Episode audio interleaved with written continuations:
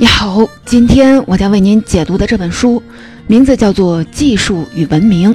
这本书在西方非常的有名，被视为是技术史学的开山之作。作者是刘易斯·芒福德。之前呢，我给您解读过中国青年学者张孝宇的同名作品，带我们从一些关键的历史时刻看技术如何影响了文明的进程。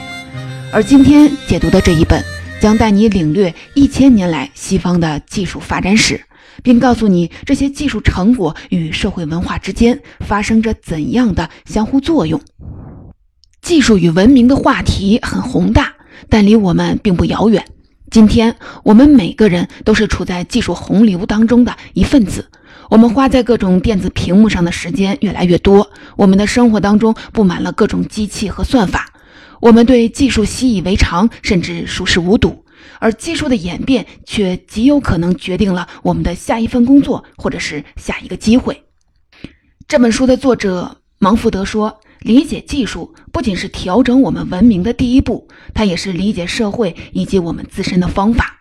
技术的历史和别的历史啊不大一样，人类历史上文明有时候会倒退，文化和艺术有轮回。”但技术就像是一股拼命向前的力量，永远在叠加式的进步，并且深刻的改变着社会文化。怎么看待技术，也代表我们怎么看待自身文明的过去、现在和未来。正如中国力学之父钱伟长在这本书的中文版的序言里所说的：“我们对技术与文明之间的关系还需要搞得更清楚一些。读下这本书，也许会就此豁然开朗。”要说这本书的特别之处，首先就在于它讲技术史的方式是用人文来说技术的，就好比讲一只机械表，它讲的不是表是如何被发明的，后面又是如何被改进的，而是讲表这种技术出现之前，人为什么对计时有了需求，以及表出现之后，它对人们的时间观念、社会组织方式以及生存状态等等所进行的一系列的改造。也就是说，他讨论的是技术的社会因素和内涵。沿着这个角度，这本书回答了他自己提出来的第一个问题，那就是近现代西方在技术上为什么领先呢？这个问题放在今天也很受关注。书里给出的回答就是，因为西方在历史上率先形成了更适宜技术产生和大规模应用的文化土壤。用现在的话来说，这本书讨论的是技术与文明的底层逻辑。因为就技术论技术是难以认清技术本质的。这本书观察技术是从思维方式、社会秩序、心理乃至审美等等各个方面来还原技术的全貌。这本书还有一个特点：通常一讨论技术与文明这样的大话题，最后呢就会出现两种倾向：要么技术乐观主义，要么技术悲观主义；要么把技术看成是人类光明未来的使者，要么呢把它视为人性没落的推手。而作者对技术的总体态度是中性的，他认为技术本身没有目的，让技术走向哪里应该是人的精神任务。也就是说，技术怎么发展，最终呢是由人的认知来决定的，而不是由技术本身决定的。这本书的成稿时间是一九三一年，在这本书之前，学界还找不出一本专门关于技术史的书，而在这本书之后，一系列类似的书就问世了，其中有名的如亚。沃尔夫的十六、十七世纪科技史，麦克卢汉的机器新娘等等，可以说这本书对技术的思考启发了后续许多的学者，见证了技术这一命题进入人类的思想领域。你现在对这本书有了一个大体的了解，我再来给您介绍一下这本书的作者刘易斯·芒福德。他在西方技术哲学界堪称是一位灵魂人物，他的技术观念在多个领域都影响深远。像上面提到的许多学者后来的作品都在向他致敬。他的身份标签不止一两个，他既是历史学家、哲学家，也是社会学家、城市规划学家、文学评论家，还入选了美国艺术与科学院的院士，可谓是一位百科全书式的大家。我为您解读过经典巨作《城市发展史》，也就是他的作品。如果只用一个词来概括芒福德。我想，可能是思想家这个身份啊更适合他。他的作品一个突出的特点，就是总能将包含在事物当中的文化深刻的揭示出来。无论这个研究对象是机器还是城市。技术与文明是芒福德在技术哲学领域创作的第一本书，也已经鲜明地体现出了他这种论述的风格。聊完了这本书的特点，下面我分成三个部分来为您解读这本书的主要内容。在第一部分当中，我称为“机器前传”，就是说，一起来看看西方社会对机器时代的到来而做的文化和观念上的准备。第二个部分，我称为“机器的三波浪潮”，和你来说说作者眼中技术史上的三个发展时期。最后呢，我们再一起来看看作者在技术与文明这对关系当中想要强调的内在规律。首先，我们来说说机器前传，也就是工业时代到来之前预示机器必然诞生的那些社会征兆。你看啊，作者说技术史是先从孕育技术的社会土壤开始说起的。从哪儿开始说也没问题，可关键是作者提出了一个和我们的常识不一样的结论。流行的历史学认为现代工业是从瓦特改良蒸汽机开始的，经济学也常常是将珍妮纺织机作为新经济的开端。咱们小的时候也都是这么背的。但是作者认为，在工业革命爆发之前，至少有七百年的时间，机器就一直在不断的被发明和使用，比如模仿。织机和车床，所谓的机器时代比工业革命的历史要长得多。就是说，技术的历史并不是在十八世纪中期突然画出了一条陡直上升的曲线，而是在中世纪就已经开始叙事且产生变革了。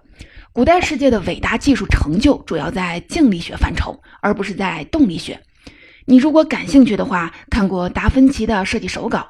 上面的那些起重、传动、升降等等机械的构造就已经很让人叹为观止了。所以，如果以动力机器来作为机器革新的主要标准，那会把此前的技术成果都一次性的归功于工业革命。为此啊，作者指出，工业时代到来之前，西方社会就已经在为技术革命做好铺垫了。其中既有技术自身的发展演变，更重要的也极容易被忽视的是文化上的准备。包括机械的时间和空间观念，对数字和机械功能的抽象能力，科学的实验方法，军团化的社会组织管理等等。而这些概括起来，就是一种机器体系的世界观。作者想为我们传递这样一个观点：西方近现代对技术的应用达到了其他文明所没有达到的水平。根本原因就在于，他们首先形成了机器体系的世界观。我们先来说说什么是机器。作者在这本书当中也经常的是用机器来代表技术，机器是用于能量转换和做工的。作者说，它和工具的一个本质的区别在于对外部能源的依赖程度。比如说，一把刀可以说是工具，而一个运用了水能的水车就是一架机器了。一把刀可以切菜、撬锁、刻木头，甚至是拧螺丝，而水车呢，只有一个操作，就是车水。所以，机器是专门化、自动化的。由于这些属性，作者指出，机器有一个特质，就是将人的生命过程变得可以亮度、有迹可循。我来给您举个例子：工业时代之前，中世纪教堂里的时钟就已经是这种让生命被量化的机器了。在罗马帝国解体后，经过长期的迷茫和杀戮，人们的内心对秩序产生了需求。与世俗生活当中的反复无常、飘忽不定、自由散漫相反，寺院大墙内总是执行铁一般的规程。比如说，我们所熟知的礼拜几，就开始于人们对礼拜行为以七为单位，周而复始。教皇还要求教堂的时钟每二十四小时敲七次，这些每天规定的时刻就被称作为祈祷时间。对于基督教信众而言，有规律的祈祷几乎是他们的第二天性。这一点给后面资本主义的发展奠定了重要的社会文化基础。因为人们适应了用机械的方法，让大家的工作和生活有一个共同的节奏。工业时代的一个突出的特点就是人的时空观念发生了巨大的变化，追求可量化。从机器文明所代表的习惯、思维和生活模式这个角度来说，作者认为现代工业发端的关键机器并不是蒸汽机，而是时钟。这个论断如果成立，无疑会把咱们历史科目下功夫重点背下来的工业革命的考点都改写了。当然了，作者的说法也自有道理，他不是从能源动力换代的角度，而是从思维观念换代的角度来说的。现代工业要求标准化、自动化、计量能源。计算劳动时间，准确控制生产过程，直到生产出最终的产品。这哪一样都离不开对时间的量化。如果没有了时间的协调，整个工业社会的秩序也建立不了。即使建立了，也很快就会崩溃。除了机械的时间观，机械的崛起还离不开第二种至关重要的思维习惯，就是对数字的抽象。从物物交换发展到有信贷结构的货币经济，必然需要人们运用数字这一代表财富的抽象符号。十四世纪，意大利的佛罗伦萨和威尼斯就已经出现了信贷业务。两百年后，在安特卫鲁，也就是今天的比利时，有了国际交易所，在那里，人们可以针对货币本身进行投资。到十六世纪中叶，复式记账、银行汇票、银行征信以及期货都发展到了接近现代的形式。传统账房当中的数字升级为金融资产的概念，而对于金融来说，用钱赚钱，时间就是金钱。在计时当中，在贸易当中，人们不断的计数，最后习惯成了自然。就像马克思在《资本论》第一卷所揭示的，一切东西都可以抽象成可流通的货币，化为成本与收益账本上的数字。机器文化当中，量化和抽象的力量还体现了。第三种的思维方式，那就是人的物理抽象能力。古埃及木匠在制作一把椅子腿时，要将其做成公牛腿的模样。十七世纪初设计的蒸汽机，人们还要把锅炉做成人的头和躯体的形状。这种追求形似，实际上是阻碍了机器的发展，因为像轮子、转轴这些在机器当中最常用的形式，在人和动物身上是几乎不存在的。直到人的想象力把机器功能和生物形态分开，机器发明才获得了长足的进步。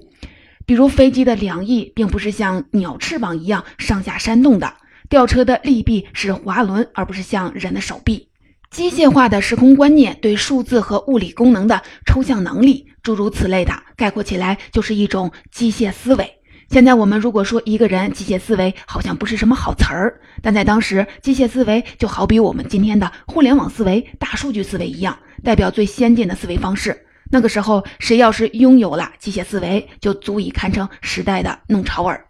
比如中世纪科学界那些闪耀的群星，伽利略、笛卡尔、莱布尼茨、牛顿、罗杰尔·培根等等，无一不是具备机械思维的先锋，专门的。数理推论、实验科学、机械发明被他们开展起来，机械思维所推崇的理性主义，最后发展出了宝贵的科学方法。作者说，机械思维加上科学实验，造出了机器；而社会军团化的管理，则使机器有了应用的土壤。什么是军团化呢？你可以理解为军队化、集团化，就是社会将人们批量的训练成机械化的执行者。早在大规模使用机器之前，为提高效率，西方世界就知道如何将人转化为机器。古埃及劳工在鞭子的驱使下搬运巨石，建造了金字塔；古罗马的奴隶带着铁链修建了斗兽场；马其顿军队的方阵在进攻时有次序、步伐和方法，就如同是机器在做事情。后来啊，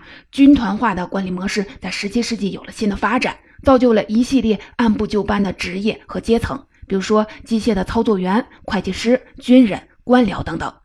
机器发明和军团化的严格的管理互为因果。机器的数量越是增加，就越是强化了人对自身机器属性的认知，从而也促使人们去创造更精密、更自动化的机器。十到十八世纪，西方社会中的这些变化都是对进入机器文明的文化准备，而机器时代的真正到来还远离不开几股力量的推动。包括采矿和冶金业的出现，战争军备的升级，以及消费文化的兴起。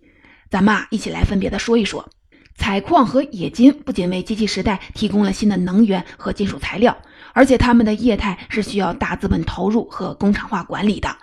比如，十五世纪欧洲的矿场就已经开始了三班倒、八小时的工作制和行业工会，这无不是对资本主义生产组织方式的预演。十四世纪以来，战争的机械化程度不断提高，火药、钢铁、枪炮使人类告别了冷兵器时代。武器军备的大规模生产其实是早于其他工业的，而战争又成为了现代机器的高效的传播媒介。因为战争表现为对国力巨大的消耗以及对世界市场的开拓，它快速地联系起了从采矿、冶金到生产和消费的整个链条。最后呢，机器时代的到来还有一个重要的拉动力出场了，那就是巴洛克统治时期的消费文化。个人主义、享受主义、过度消费、夸耀性的浪费等等风气的流行，使得人们将幸福等同于获得大量的最好的商品。当幸福与生产的增长成了同一件事儿，工业时代也就呼之欲出了。到这里，我们先小结一下：机器时代的诞生有赖于人对机器重要性的认识，甚至可以说是信仰。而这种信仰是社会对迎接机器时代的文化准备。钟表、计时、四秒规程，对机械功能的抽象能力，物理科学实验所追求的精度，军团化的社会管理，战争的机械化，奢侈的消费文化等等等等，这些看似互不相干的因素，最终结合了起来，构成了复杂的社会意识形态，才足以为机器时代的降临拉开了序幕。接下来，我们就来聊一聊机器的三波浪潮，也就是作者眼中的技术史上的三个时期。我先来为您解释一下，作者的这三个时期是按什么划分的。简单来说，就是按所使用的主要的能源和典型的材料来划分的，也就是机器靠什么来驱动，重要的部件是用什么做的。第一个时期，作者叫它始生代技术时期，原始的始，时间在十到十八世纪。这个时期，人们主要使用的是水能和木材，所以啊，作者称它为水能木材体系。水能在我们现在看来是很原始的。但在两千多年前，那可是比马和牛这些牲口要先进的多的能源动力。世界上最出色的技术进步，往往就发生在拥有丰富水能的地区，比如说多瑙河、罗纳河等等流域。这些地方后来出现了德国、法国、瑞士等璀璨的文明。水车的用途也不像我们想的，只是用来研磨谷物和汲水。它被创造性的用在了各种地方，造纸厂用它来搅拌纸浆，铁匠作坊用它驱动大铁锤和切割机，木材厂使唤它锯木头，制革厂让它敲打揉制皮革，纺织厂拿它驱动纺锤，兵工厂里它在打磨金属，采矿厂它又在碾碎矿石，水能简直有点神通广大了。没有河流的地方，风车也在做着类似的事情。在郁金香之国荷兰，风车可不只是装点了一道风景，而是实实在在的干活的。水能有着了不起的历史，先进的水轮机功率并不比早期的蒸汽机差，甚至啊还要强上不少。十八世纪，人们是利用水能而不是蒸汽机，使得纺织业的产量达到了史无前例的最高水平。作者说，即使英国没有开采出一吨煤，也没有开办一家铁矿，工业革命也依然的可以发生。你看啊，毛福德又从一个角度杠上了蒸汽机。不过呢，其实作者后来在这本书里自己也说出了水能不如蒸汽机的地方，那就是分布的不均衡、不稳定和不可控。比如没有河的地方怎么办呢？或者是即使有河，也可能会遇上枯水季节，这不符合工业时代做生意的对稳定性、可复制性的要求。说完能源，我们再来看看这个时期的典型材料——木材。在始生代的技术时期，如果不是需要造硬币、盔甲和武器，金属在人们生活当中的存在感并不高，是木材担当了大任。除了木质的建筑和生活物品，风车、水车、车床这些机械装置也基本上都是木质的，就连转轴和齿轮也不例外。作者认为，水力、风力和木材的结合带来了一项人类文明关键的发明，那就是船。没有船，就没有大航海时代以及新大陆的发现，也就没有后来的殖民地的经济和国际贸易。也就是说，是由原木板材和桅杆构成的船，拉开了全球一体化的序幕。除了木材，使生代的技术时期出现了一种不可忽视的新材料，那就是玻璃，被用来制作各种的器皿，比如说杯盘碗盏，那只是玻璃初级的应用。当被用在科学用途上，玻璃就产生了我们都难以想象的历史价值，比如被用于制作光学透镜，以及是显微镜、望远镜等等。如果没有玻璃，光学、天文学、微生物学恐怕都不会存在，就连需要各种试管的化学实验也无法开展。也就不要说后来需要各种晶体管的电子工业能不能出现了。玻璃就好像是人的现实世界通向另一个新世界的神秘隧道。总的来说呢，始生代时期对应着人的启蒙，技术扩展了人认识世界的能力，带来了现代文明的曙光。这个时期出现了像机械钟表、指南针、造纸术、印刷机、显微镜、望远镜等等人类文明的根本性的发明。这些根本性发明为人类在未知世界中撕开了一道口子。后来的各种技术发明才能推动人类在认知地图上长驱直入。接下来，咱们再来聊聊技术的第二波浪潮。作者叫它古生代技术时期，从十八世纪中叶到十九世纪，对应的主要能源和典型的材料是煤炭和金属，所以作者也称之为煤炭钢铁体系。在作者的眼中，这是一个什么样的时期呢？可以说，作者给这个时期毫不留情地打上了许多负面的标签。比如说野蛮、贪婪、窒息、非理性、反人性、生态恶化，几乎都是在效率至上掩盖下的文化倒退。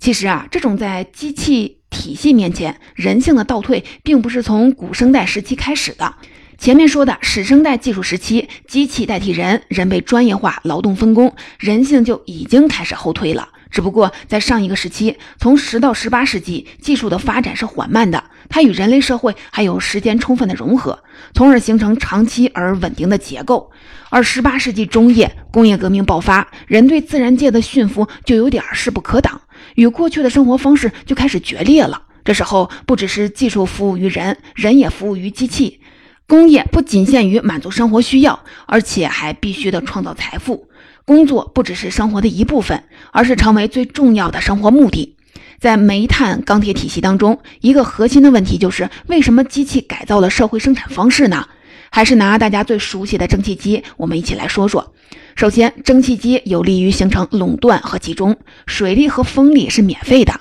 而烧煤是需要源源不断花钱的。蒸汽机作为动力源，怎么看啊，都是一笔昂贵的投资，没有大资本可支不起这一摊子。其次呢，蒸汽机定调了工人的劳动时间和生存状态。蒸汽机是工厂的心脏，可不能让它白天工作，晚上停了，得最大化的创造利润。于是车间中流行了二十四小时作业，工人围绕机器的运转来排班，实施机械化的管理，人化为流水线的一部分。所谓的打工人的命运，从那个时候就注定了。工作时间延长，人的其他生活全部给工作让道。作者说，一种新型的人格出现了，那就是一种会走路的抽象的人，也就是此生围绕着赚钱这个生活目标的经纪人。最后呢，蒸汽机催生了铁路、物流和工业城市，工业化带动着城市化，工厂在哪儿，人就聚集在哪儿。蒸汽铁路铺到哪儿，城市就建在哪儿。虽然古生代的技术时期，短短两百年的时间里，人类的文明发生了天翻地覆的变化，但作者却并不认可它作为一个独立时期的价值，只是将它作为由始生代向新生代技术体系的过渡而存在。因为是到了下一个时期，才恢复了人性当中的一些光明。那么，我们就接着来说说这第三个时期，发端于十九世纪中期的新生代技术时期。代表这个时期的主要的能源和典型的材料是电力和合金，所以作者又将这个时期称为是电力合金体系。作者眼中第三个时期又是一番什么模样呢？作者认为新生代对上一个时期的黑暗历史进行了修正。如果说漫长的始生代代表着光明和启迪，那么新生代则代表着新的突破和希望。不同于蒸汽机，电力能源的分配是更均衡的，它可以传输到更广大而遥远的地方，并且除了重工业企业，而对那些需要追逐潮流和个性化的行业来说，规模庞大并不一定是优势。电力灵活性的好处就体现了出来，中小微企业大量的浮现。电力的普及也带来了材料的革命，比如说许多金属是需要电解还原的，而稀有金属和合成的材料在电子工业、航空航天工业等等领域的应用，推动了文明向现代化的方向的迭代。在作者的评价体系当中，这个时期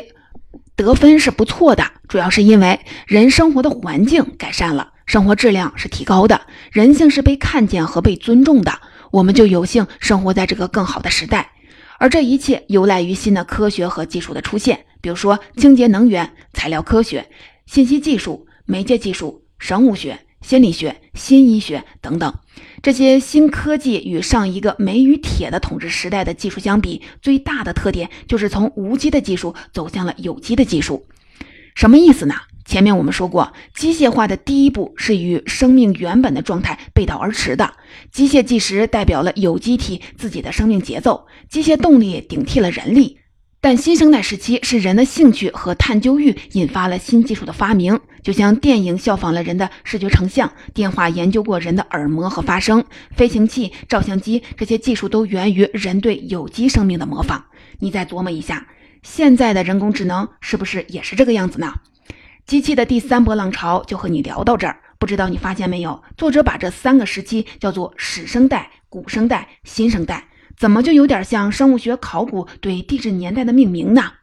如果你有这样的感觉，就对了，因为作者的学术导师格迪斯就是生物学家，很多时候他们俩讨论问题就是生物学家思维的，这你也就理解了作者为什么对古生代技术时期表示了失望，而认可了始生代和新生代，因为他心中始终向往一个人与技术和谐共存的生态。最后呢，我们再一起来说说作者在技术与文明这对关系当中想要强调的内在规律。首先呢，就是作者认为人所发明和使用的技术，总的来说就是人自身技能的延伸。人在认识和改造自然的过程当中，懂得了自己的局限性。比如，它不是力大无穷的，可以搬起任何的东西；也不是千里眼、顺风耳，可以周知天下事。但是，借助技术，人可以建构巨石阵，望穿银河系，上可飞天，下可入海。这也启发了后来者说的“媒介是人的延伸”这样有名的论断。第二呢，既然技术是人的延伸，那么技术的产生出于人性的需求，而技术的进步首先是来自人性的进步。这个关系，我们在前面的第一部分重点的聊了不少。西方近代技术的爆发得益于十到十八世纪西方社会为机器时代的到来而进行的文化准备，包括机械化的时空观、抽象的数字思维、对物理功能的抽象能力、科学的研究方法、社会的军团化的组织管理等等。正是这些看似互不相干的因素合起来所形成的社会意识形态，才为工业时代拉开了序幕。第三呢，文明为技术的涌现奠定了社会文化基础。而机器体系所包含的特定的观念，也在反过来塑造人类社会的种种变化。第三呢，文明为技术的涌现奠定了社会文化基础，而机器体系所包含的特定观念，也在反过来塑造人类社会的种种文化。这不难理解，蒸汽机定调了工人的劳动时间、劳动纪律、生存状态，这是机器改造人的生产组织方式的一个例子。又比如，机器时代改变了人们的审美体验。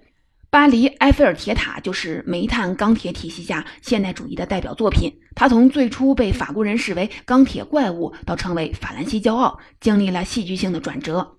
而德国的包豪斯设计以其浓浓的工业风，引领了新的审美风尚：简洁、现代、中性、功能主义。再比如，社会上工商管理学大为流行，机器体系所追求的科学、精确、经济、实用、目标管理、效率最大化。也就是写入了人们大脑的程序，改变着人们的观念。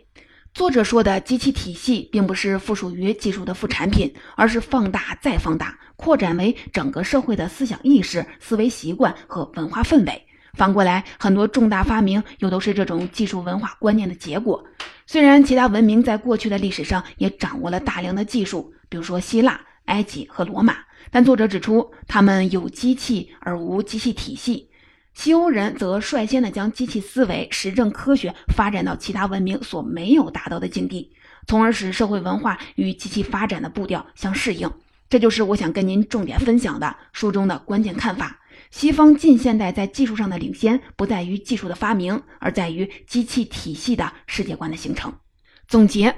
芒福德的这本《技术与文明》，我就为您解读到这里。下面我们一起来简单的总结一下。在第一部分当中，我们聊了机器前传，说机器时代并不是工业革命一声惊雷突然带来的，而是西方社会对它的到来实际上进行了长达数百年文化和观念上的准备。在第二个部分，和您聊的就是机器的三次浪潮，也就是作者眼中西方一千年来技术的三个发展的时期，分别是始生代技术时期，对应的就是水能木材体系。古生代技术时期对应的是煤炭钢铁体系，以及新生代技术时期对应的是电力合金体系。